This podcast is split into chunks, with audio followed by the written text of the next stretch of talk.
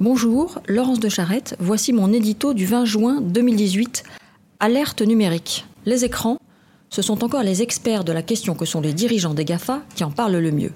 Sean Parker, ancien président de Facebook, a récemment synthétisé l'inquiétude générale d'un Dieu seul sait ce qu'ils font au cerveau de nos enfants, en s'alarmant de la façon dont les réseaux sociaux exploitent les vulnérabilités psychologiques humaines.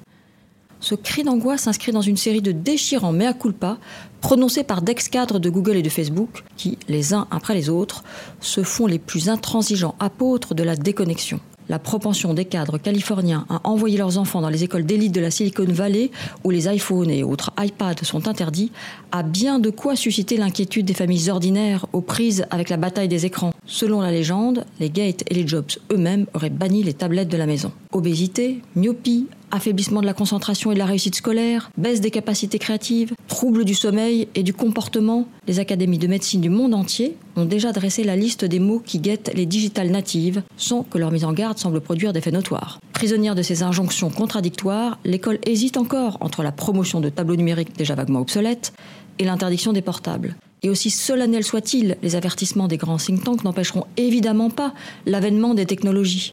Mais qui pourra s'étonner de la recrudescence des violences sexuelles ou de l'emprise de la désinformation sur les démocraties si les réseaux continuent de déverser des torrents de pornographie et de fausses nouvelles Tout comme les repentis des GAFA, académies et instituts tentent aujourd'hui de promouvoir un usage raisonné du web.